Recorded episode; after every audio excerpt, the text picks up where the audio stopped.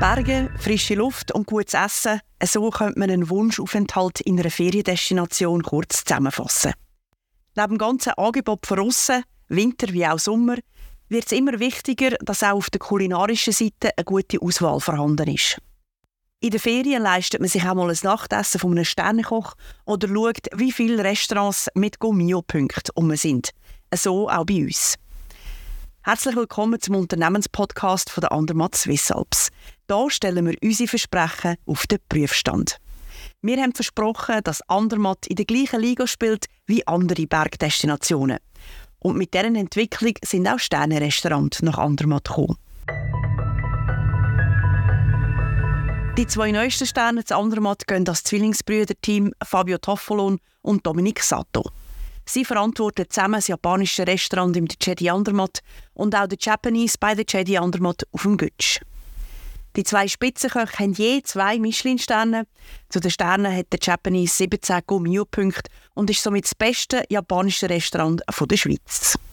Die talentierten Zwillinge haben im Frühling 2023 die Leitung der zwei japanischen Restaurants übernommen. Das ist das erste Mal, außer während ihrer Kindheit, dass sie zusammen in der Küche stehen. Das hat sich bewährt und ist auch mit diesen zwei Sternen anerkannt worden. Doch schauen wir mal rein, was sie genau kochen. Sich mit Zwillingen für einen Podcast zu unterhalten, ist nicht ganz einfach, weil auch die Stimmen ganz ähnlich sind. Als erstes wollte ich von Fabio Toffelon wissen, was ihr Signature-Dish ist.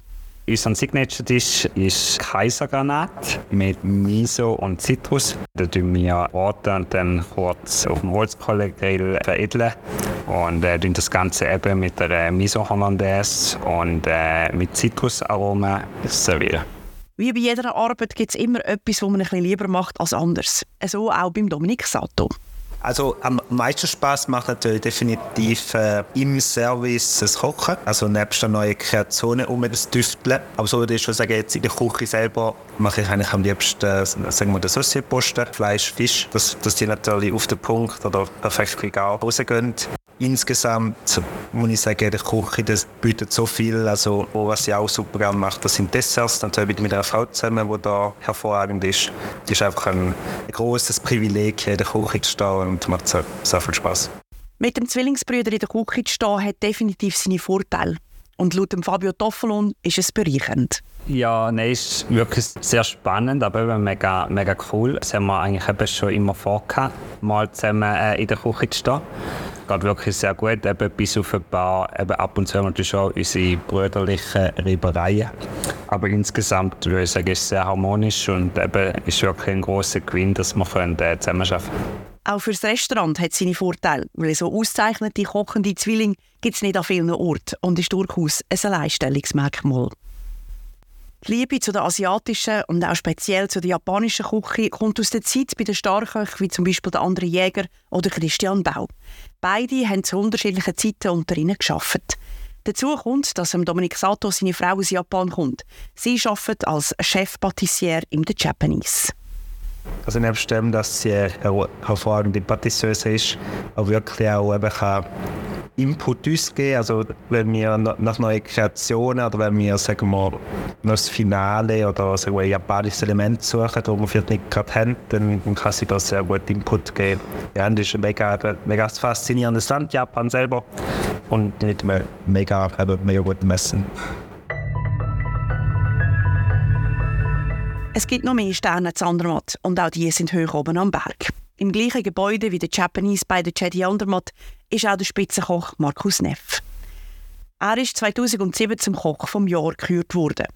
Neben seinem Stern hat er auch noch 16 Gomio-Punkte und ist somit das am höchsten ausgezeichnete Bergrestaurant der Schweiz. In der Küche von Markus Neff ist bereits viel los, wenn die ersten Skifahrerinnen und Skifahrer ins Gondel steigen oder die Wanderinnen und Wanderer noch am Schuhbinden sind. Alles, was bei Markus Neff aus der Küche kommt, ist selber gemacht. Von den Brötchen über die Apero-Stängel bis zum ofenwarmen Tartlet. Wer bei ihm in die Küche schaut, sieht auf den ersten Blick, da ist ein Meister mit grosser Liebe zum Handwerk am Arbeiten. Der Markus Neff ist schon seit seiner Kindheit in der Küche daheim, damals aber eher beim Kuchenbacken. Lieblingsding war, weißt du, die Tortenböden, die du kaufen kannst und dann da Früchte drauflegen und dann mit Gelatine drauf. Das war eigentlich so der erste Versuch. Gewesen. Und dann, äh, das Ziel war eigentlich gewesen, Konditor also sprich Patissier. Und dann kann man ja bei uns in der letzten Schulklasse kannst du den so schnuppern. Und dann bin ich bei einem gewesen.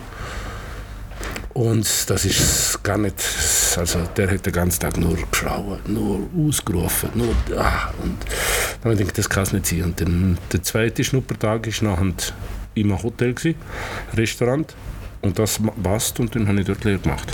Also ganz unspektakulär.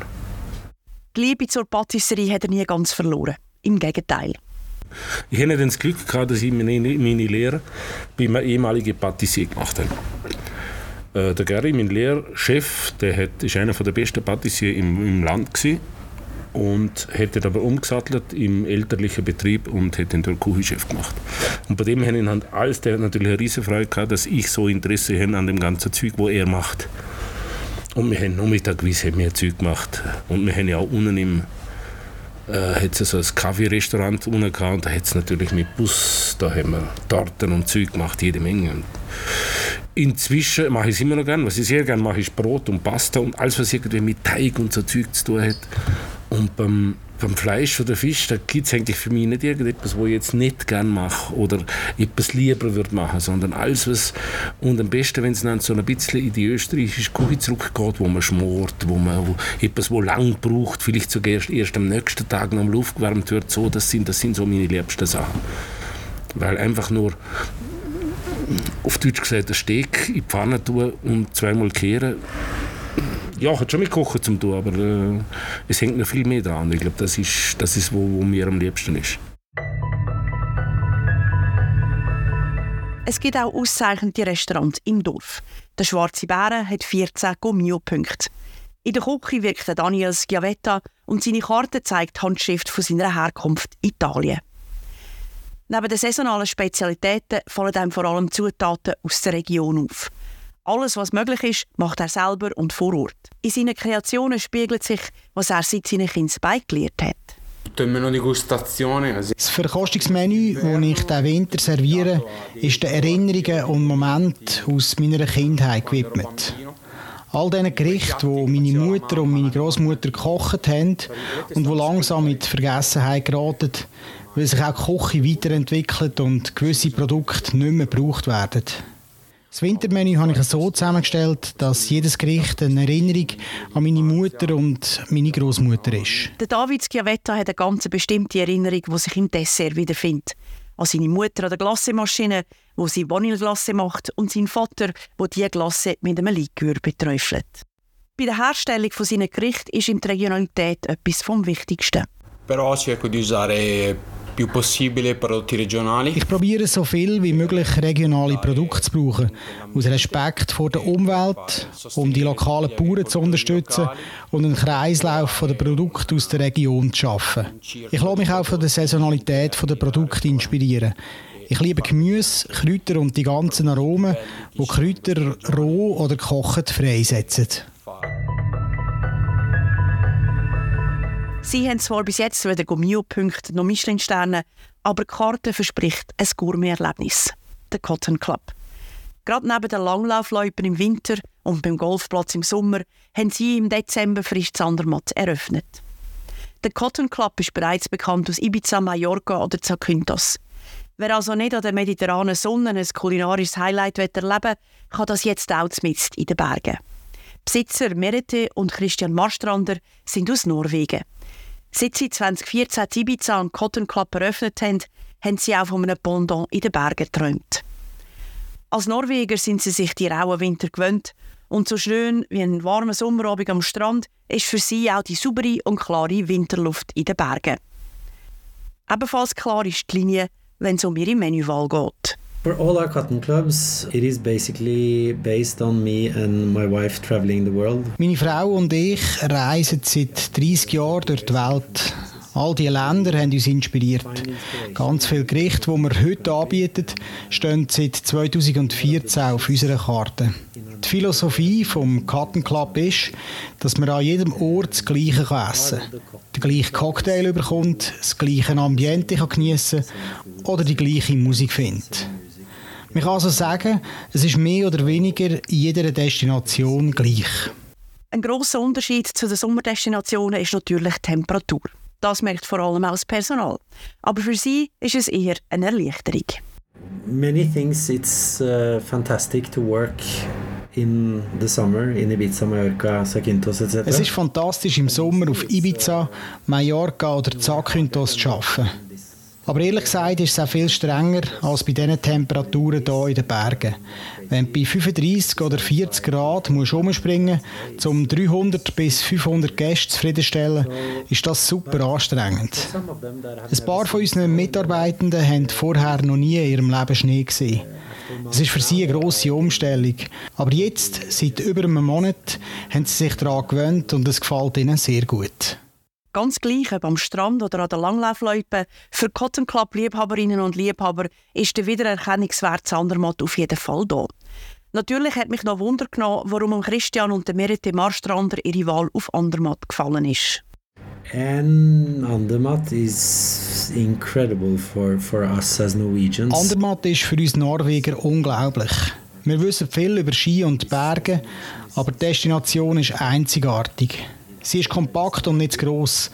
Ich denke, dass sich in den nächsten vier bis sechs Jahren viele Chancen werden ergeben. Es wird eine neue Welle von Menschen geben, die Andermatt für sich entdecken. Und wir wollen hier auch ein Teil davon sein. In Andermatt gibt es natürlich ganz viele Restaurants, die keine Gummio-Punkte haben, aber trotzdem hervorragende Menü auf den Teller zaubern. Im Tal sowie auch am Berg. Es in fast keinem Bergdorf so viele angeschriebene Häuser wie Zandermatt und die Vielfalt vom Angebot ist gross. Vom einfachen Pappfood über Pizza bis zu gut bürgerlich oder internationaler Küche. Am Berg ist die Küche nochmal bisschen anders. Neben den typischen Pistrandmenüs gibt es bis auf den Oberalp Urner Spezialitäten und weiter östlich Bündner Spezialitäten. Und seit diesem Jahr findet man in diversen Restaurants Klimaliebling. Das sind Menüs, die einen kleineren Fußabdruck hinterlassen. Man hat also nicht nur die Qual von der Wahl, was man essen soll, sondern man kann sich auch noch für eine nachhaltige Variante entscheiden.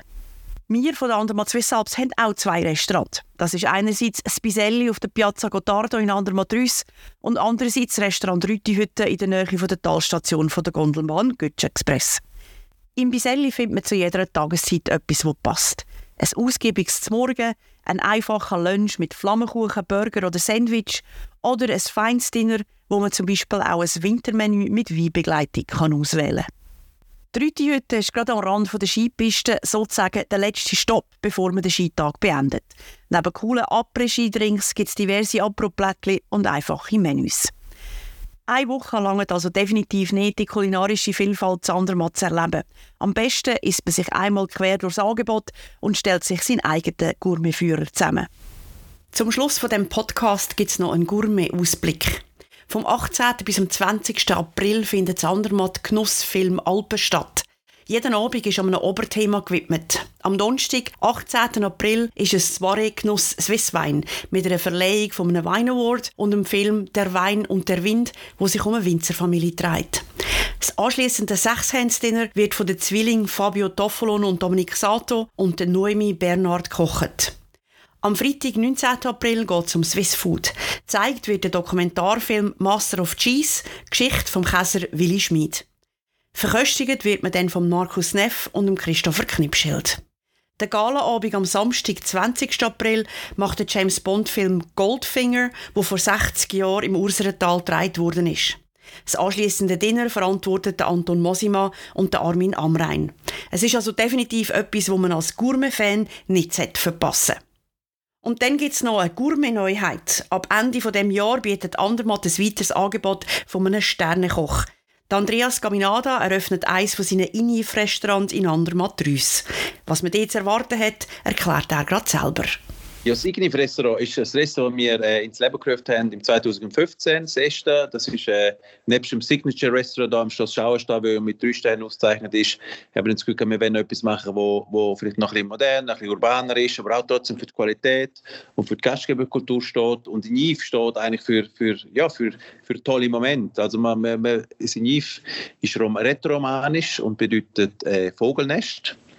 Und in einem Vogelnest tut man ja eigentlich teilen, oder? Die Mutter kommt mit dem Wurm und dann wird teilt und jeder, man fühlt sich daheim, man fühlt sich cozy und wohl und, äh, und das ist auch ein bisschen unser, unser Leitbild für das Restaurant. Man kommt rein, man, man spürt eine spezielle Atmosphäre, gute Gastgeberkultur, natürlich gutes Essen, gutes Design und auch noch Kunst. Wir haben auch immer noch Kunst, Kunst äh, so eine Art Collection, die wir haben und jeder Signiv hat ein bisschen andere Künstler dabei. Also wirklich ein Ort sein, wo man ganz tolle Momente teilt. Und natürlich darf das Essen nicht nicht nur im Vordergrund stehen, sondern das ist auch begleitet und muss sehr gut sein. Aber man will einfach einen Ort kreieren, wo, wo man sich wohlfühlt und, und eine schöne Zeit kann haben. Und äh, das haben wir in Zürich geschafft, in Bad Ragaz auch und, und, und auch in, in Bangkok und, und Leute schätzen das und es ist so ein eine neue Art von Gourmet-Gastronomie. Es ist nicht mehr so steif, wie es vielleicht früher war. Die Musik ist ein bisschen lauter, man hat auch noch eine Bar drin, man will auch ein bisschen, man geht vielleicht auch nach dem Skifahren dann in einen anderen Bad und dort einen Cocktail nehmen oder ein paar Snacks probieren und am Abend geht man vielleicht dann zum Dinner und das ist so eine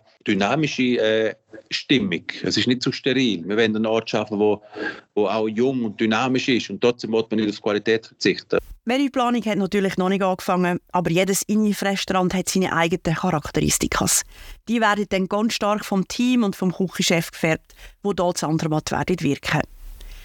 Auch Andreas Caminada wird man vor Ort ab und zu antreffen. Aber das Konzept von Ingef Restaurant ist auch, dass der Küchenchef vor Ort und das Gastgeberteam sich profilieren kann. Wer das, das wird sein, ist aktuell noch nicht spruchreif. Und mit dieser Aussicht auf Ende Jahr ist der Podcast schon fast fertig. Das letzte Wort gebe ich nochmal an Andreas Gaminada. Das ist immer schön, wenn man etwas kreieren kann und es entsteht etwas Neues. Da kommt auch immer wieder Energie drin. Sie sind natürlich auch nervös und äh, wir auch wissen, dass viele Leute immer viele Erwartungen haben, aber wir haben, glaube ich, eine gute Basis jetzt und, und ich glaube, es wird eine schöne Geschichte. Es ist ein wunderschöner Ort, er wird belebt und ich habe das Gefühl, in zehn Jahren wird das noch nochmal komplett anders sieht oben in Andermatt und es ist schön, so ein Teil von dieser Geschichte zu sein. Und wir freuen uns. Das war es vom Unternehmenspodcast von der Andermatt Swiss Alps für heute. Hier stellen wir unsere Versprechen auf den Prüfstand. Wenn ihr interessiert sind zu erfahren, wie sich Destination im Herzen der Schweiz weiterentwickelt und was für spannende Geschichten wir zu erzählen haben, dann abonniert uns. Ihr könnt auch eine Wertung hier lassen, wenn euch gefallen hat, was ihr gehört habt. Und wenn es ein Thema gibt, das euch speziell interessiert, schreibt das in Kommentare oder macht ein E-Mail an podcast.andermatt-swissalps.ch. Wir freuen uns auf eure Inputs. Bis in einem Monat. Bye bye.